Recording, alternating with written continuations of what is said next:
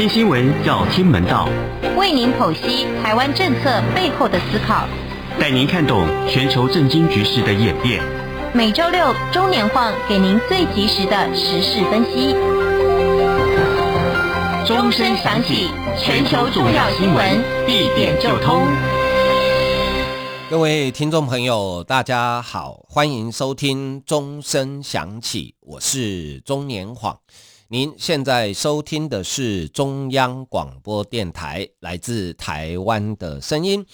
啊、在本周的节目里面呢，呃，首先要提醒在全球各地我们的听友们哈，呃，虽然这个 COVID-19 武汉肺炎的疫情已经延续了大概将近两年了哈，呃，现在疫苗随着疫苗在比较先进的国家呢，呃，普及率也慢慢提高，可是最近英国啊。呃英国现在已经有大概将近八成的人已经接种完两剂疫苗，但是英国在前几天的呃确诊人数呢，呃，已经到差不多五万多人哦。好，这已经是差不多是今年七月以来的新高啊。所以，因为现在北半球开始进入秋冬，呃，秋冬本来就是呃这种呼上呼吸道疾病呃容易传染的季节，好，所以还是要提醒大家。呃，不管你有没有接种过疫苗哦，个人的防疫还是要注意哈。当然，疫苗是一定要打的哦。呃，不过打完疫苗也不是就无敌铁金刚哈。呃，现在这个地球上呢，呃，没有所谓地地表最强的组合啊。因为以我们台湾的经验来讲，呃，打完两剂疫苗，甚至打完三剂，都还有被感染的。比如说，被公认为呃最好的组合就是一剂 AZ。呃，加一剂这个 mRNA 的疫苗，哈、那台湾也有突破性感染的案例，都是境外移入。然后前几天呢，有一位是打了三剂 BNT，够强吧？哦，还是被感染啊、所以不要以为打了疫苗，呃，不管你打几剂，不管是什么样的组合，好、还是要提醒大家，呃，个人的防疫还是要做好，哦，尤其像呃英国的案例有点令人担心，就是它跟新加坡前一阵子差不多，呃，就是它普遍。呃，接种两剂疫苗的比例都很高，七成八成，可是呃，确诊人数却还是很多哈。那但是还好，因为你接种过疫苗呢，都是轻症比较多哈，所以就基本上呃，可能不太需要呃住院啦哈，或是呃变成重症哈。那讲到疫苗呢，我们国产的高端疫苗有个好消息哈，就是呃，世界卫生组织 WHO 它有公布。呃，由世卫组织出资赞助，呃，四个疫苗哈，四个品牌的疫苗，在全球不同的国家做这个为期长达一年的呃人体实验啊。那其中高端是其中一支啊，那也代表说，呃，高端疫苗呢，真的是得到了呃国际间的相当程度的认可啊。那这个临床实验为什么要做一年？主要是世卫组织想要了解。呃，这些疫苗在一年的时间之后，第一个它有没有效？第二个，呃，它有没有一些副作用是短期之内看不到的？所以要做长达一年的呃实验哈。那这个是由呃世卫组织来赞助啊。呃，如果没有赞助的话，其实很多比较呃中小型的药厂哈，它是没有办法去做这种大规模的临床实验啊。通常做一个。呃，三期的临床实验，如果以三万人来计算的话，大概需要一百亿的台币。好，这个大概是一般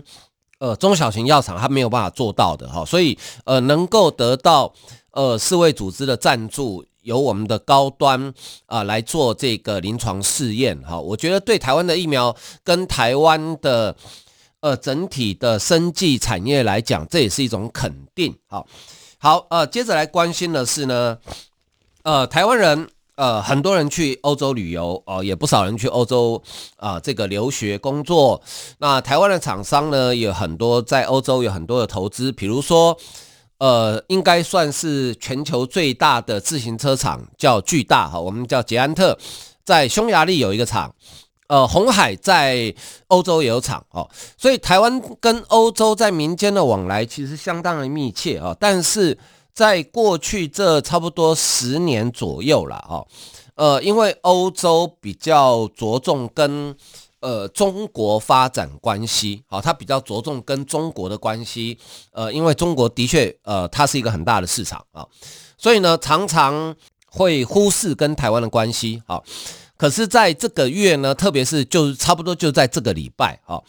呃，台湾跟欧洲的关系呢，突然有了一个呃向前迈进很大的一步，哈，那这一步有多大呢？好，这一步有多大呢？呃，应该说是呃非常大，哈，非常大，哈，怎么说呢？因为呃两件事情，哈。一件事，我们的外交部长吴钊燮啊，在这个月底将正式以外交部长的身份，呃，应邀到欧洲，呃，特别是中东欧，总共三个国家访问，分别是斯洛伐克、捷克跟波兰。好，呃，这个过去很少见，就如同我刚刚所讲的，呃，我们在欧洲唯一的邦交国叫做梵蒂冈。其他国家通通没有邦交，所以过去不要讲是我们的总统，我们的外交部长想要以正式的身份到欧洲访问是非常困难的一件事情啊。那这一次呢，吴钊燮部长是应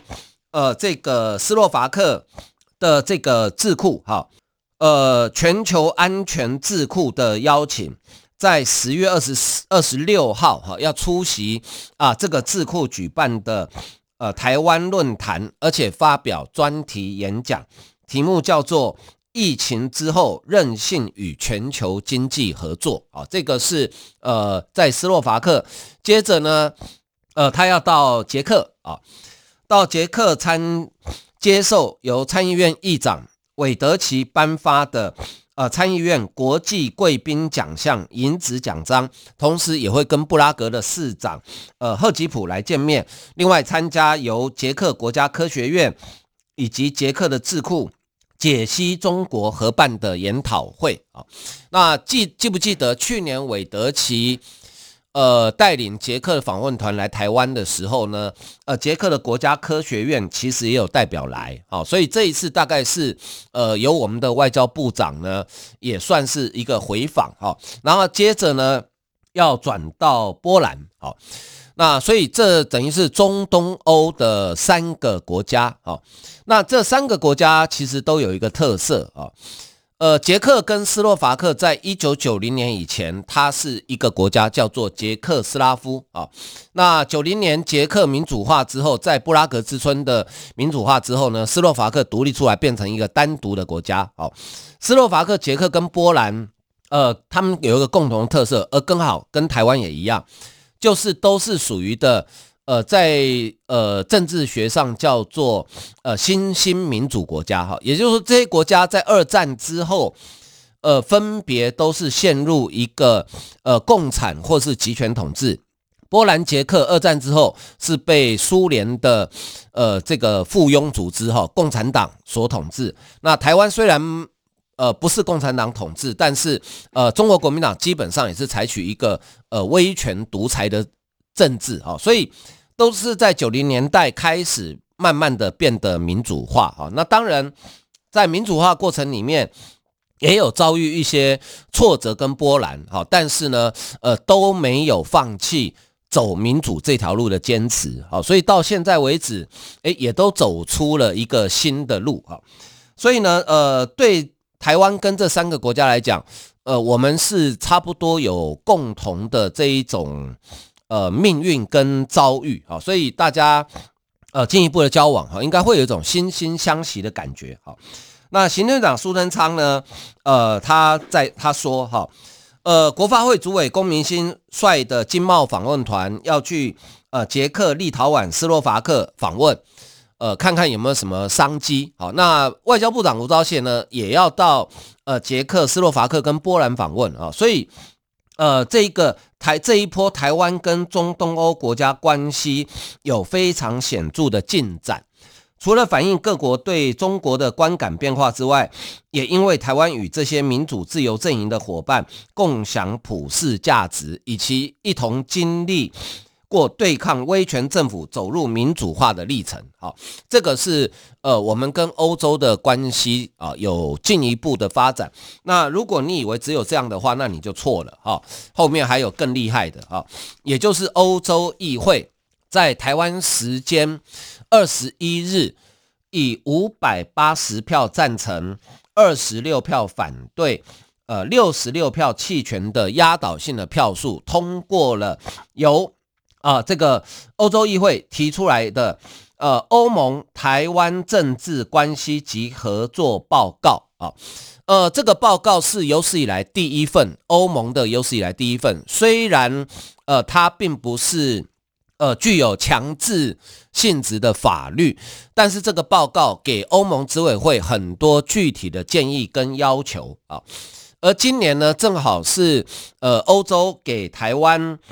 呃申根免签证待遇的十周年哈，所以呢特别有意义。那这个报告的起草人。呃，是瑞典籍的呃欧洲议会的议员，哈、他叫做魏莫斯，哈、他是起草人。这个报告讨论很久，讨论了好几个月，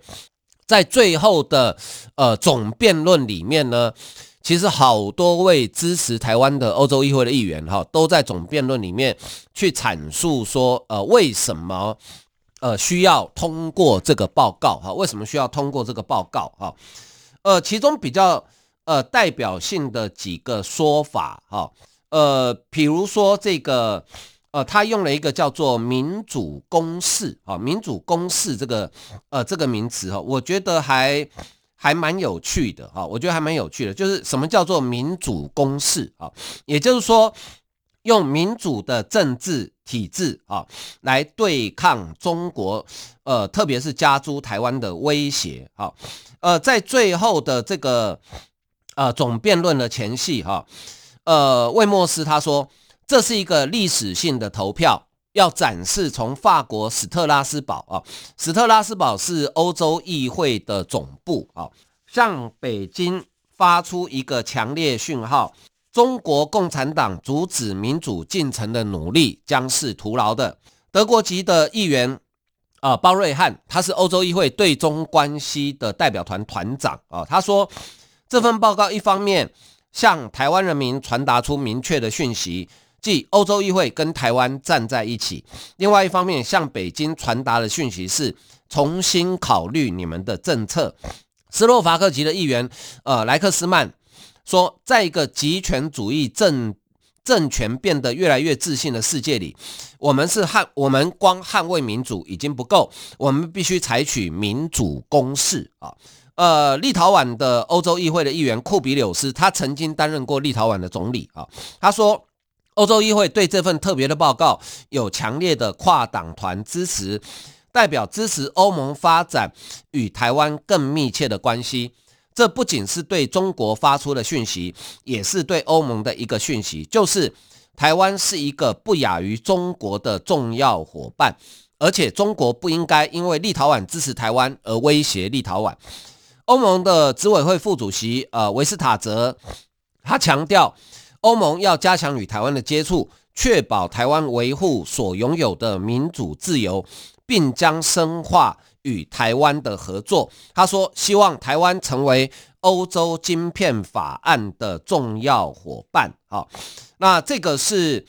在最后呃总结辩论的时候啊。呃，相关的欧洲议会挺台湾的议员的发言，哈，那这一份报告里面，呃，到底对台湾的跟欧盟，呃，未来交往的重要性在哪些地方呢？然后中国啊，难道是呃袖手旁观，呃，就让这份报告轻易的通过吗？其实事情没有那么简单，好，所以为什么我一开始会讲说，呃，这是一个具有。非常重大意义的报告啊！好，我们可以呃，这个下一段再来跟大家分析哈。我们先休息一下，欣赏一首音乐。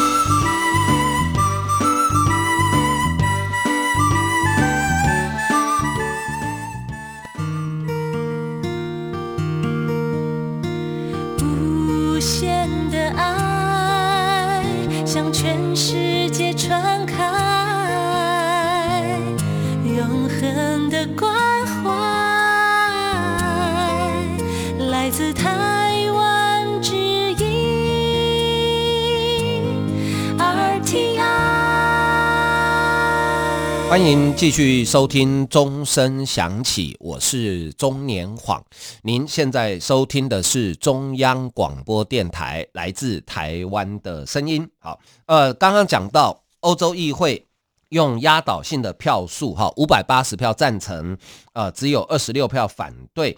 呃，通过了欧盟台湾政治关系及合作的这份报告，哈。那这份报告里面呢，其实有大概呃超过三十项呃具体的建议，啊，具三十项具体的建议，呃，比较重要内容有，欧盟驻台湾的机构名称应该由现在的。欧洲经贸办事处啊，改名为这个欧盟驻台湾办事处。呃，支持欧盟会员国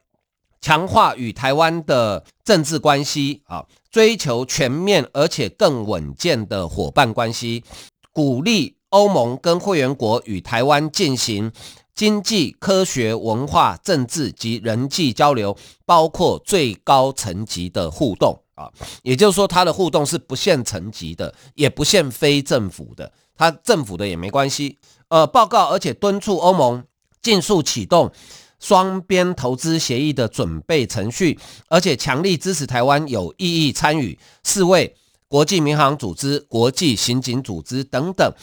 呃，报告也支持台湾在立陶宛设代表处，谴责中国经济制裁立陶宛。报告肯定台湾是欧盟在印太推动人权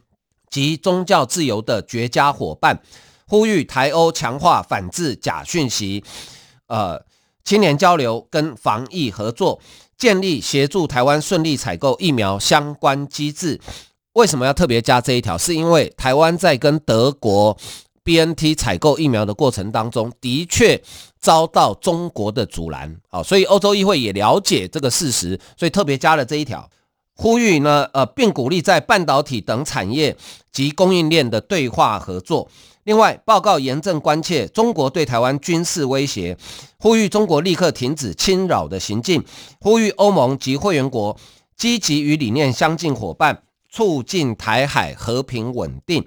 如果中国对台湾及南海采取行动，将对欧中关系产生严重后果啊！这个是呃比较重要的内容。好，那当然，呃，我们的外交部第一时间就表达感谢之意啊，而且认为这一份报告呢，呃，非常具有历史意义。那我刚刚讲到这份报告其实讨论了好几个月啊，先由欧洲议会的呃外交委员会提出草案，呃，其实最早是。呃，瑞典籍的呃魏莫斯议员提出草案，然后送到委员会讨论，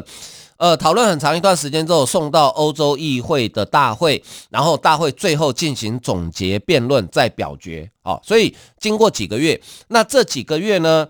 呃，中国当然也不是躺在那边没事干，哈，他不断的利用各种呃合法的游说跟呃这个。比较呃见不得人的威胁的动作，希望阻止呃这份报告的通过，但是最后呃仍然没有办法哈。其实我觉得这个是中国自找的啊，呃北京政权自找的。大家想想看，如同我刚刚一开始讲的，欧洲其实过去这一二十年来，其实跟中国的关系非常的密切啊，呃市场等等。可是呢，为什么会突然在这两三年之内有如此巨大的转变啊？呃，我想第一个，武汉肺炎的疫情好影响了全世界；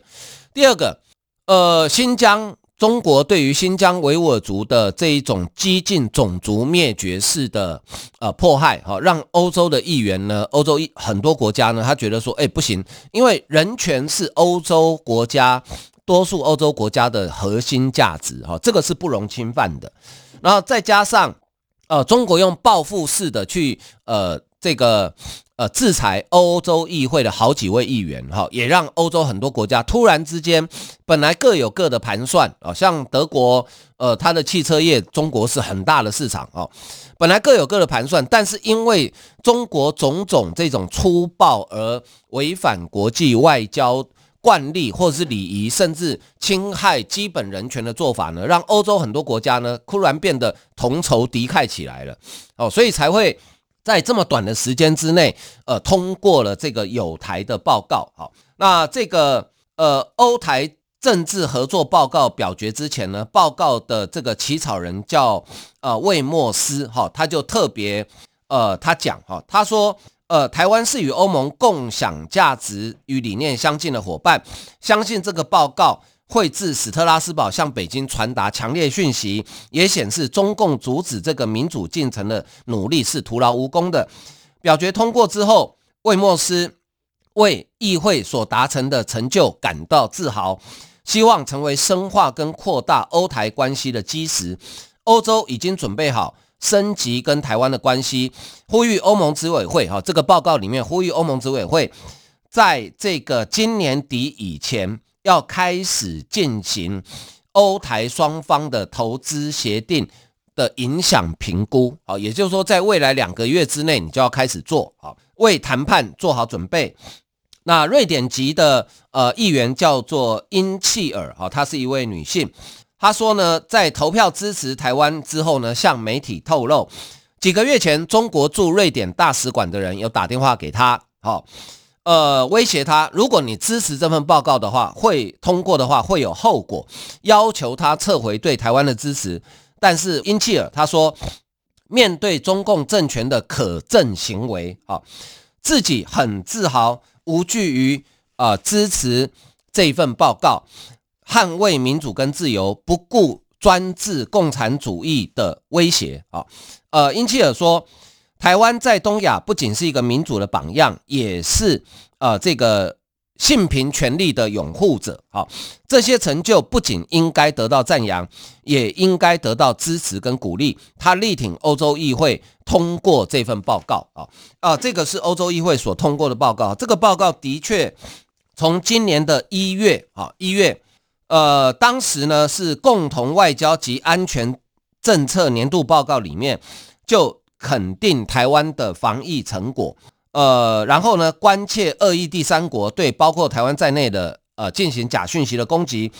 五月的时候，中国对欧盟实体欧洲议员及国会议员的反制制裁呢，呃，造成了欧盟跟台湾等伙伴的谈判，好，不应该为欧中协定赞成的人。呃，协定暂停的人质，这个声音开始出现。在七月的时候，呃，在跨大西洋关系架构下，欧盟跟北约合作啊。然后九月份，欧盟提出新欧中战略报告，里面就已经呼吁欧盟的会员国加强与美加英日印韩澳纽及台湾等民主伙伴合作。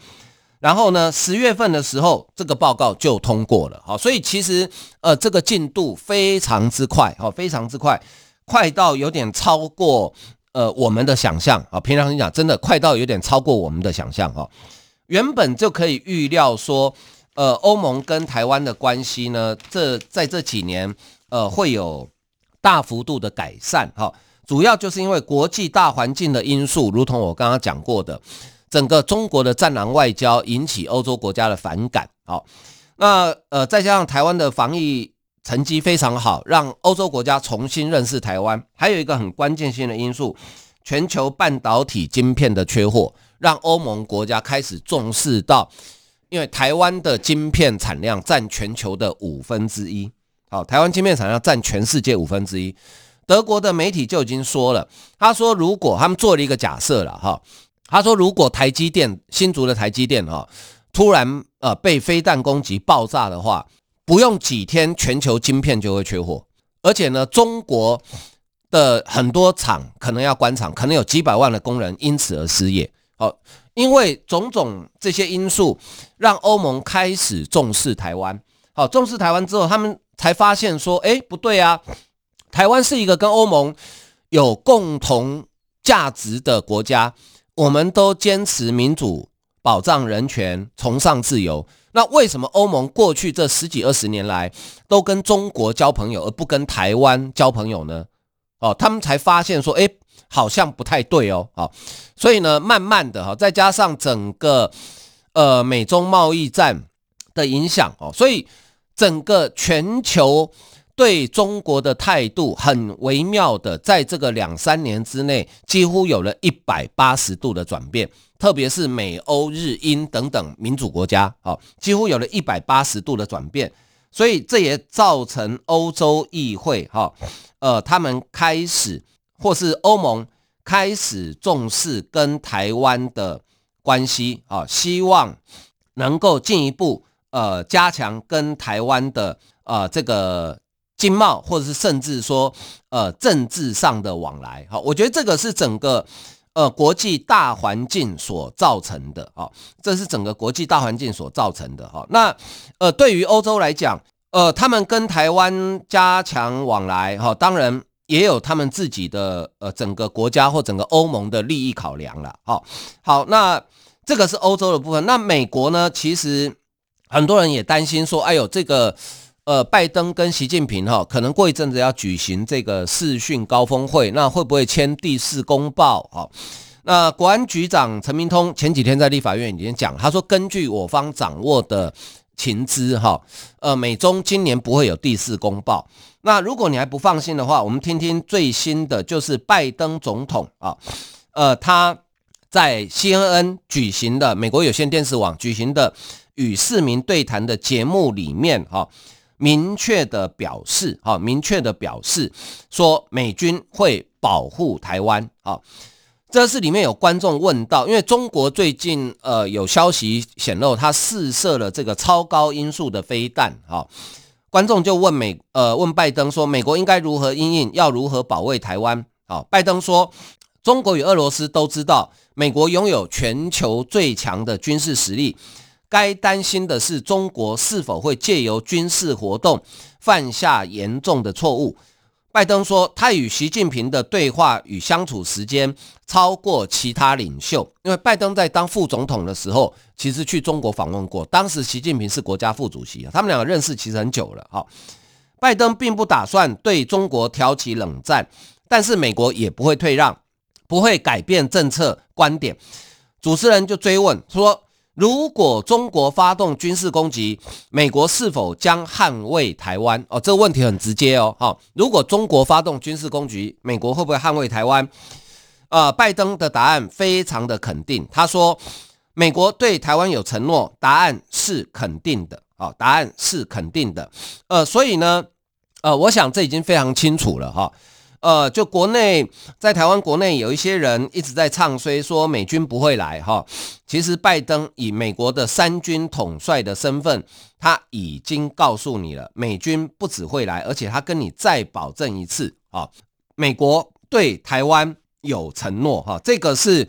拜登在接受 CNN 的节目观回答观众跟这个呃主持人问题的时候，其实他就直接挑明了说，呃，美军会来啊。呃，但是光靠别人也是不行的嘛，好，我们也得要靠自己嘛。所以最近在我们的呃国防的军事上，哈，也有好消息，就是由我们台湾呃自己研发的呃下一代新的高阶教练机永鹰号，好。它的原型机已经试飞成功了。那第一架量产机，啊，编号幺幺洞洞三的第一架量产机呢，也被啊这个军事迷注意到。前几天在清泉岗空军基地上空，呃，试飞了一小时，顺利成功。啊，量产机跟原型机最大的意义就是，呃，从原型到量产过程里面，通常会有一些技术的困难。那能够量产就代表什么？呃，代表将来在生产线可以大量的生产，好，那呃，这个对于呃提高我们空军的飞行员训练，好，跟必要的时候暂时也可以做资源，成为攻击机，对台湾的国防来讲，哈，是一个呃非常大的助力，好，再加上我们自己研发的呃熊二一、熊呃天宫三增程型、熊三增程型等等，哈，台湾的原则很简单，我们做好准备。我们不求战，但是台湾一定不畏战。好，好，今天因为时间的关系，节目为您进行到这里，非常感谢大家收听，拜拜。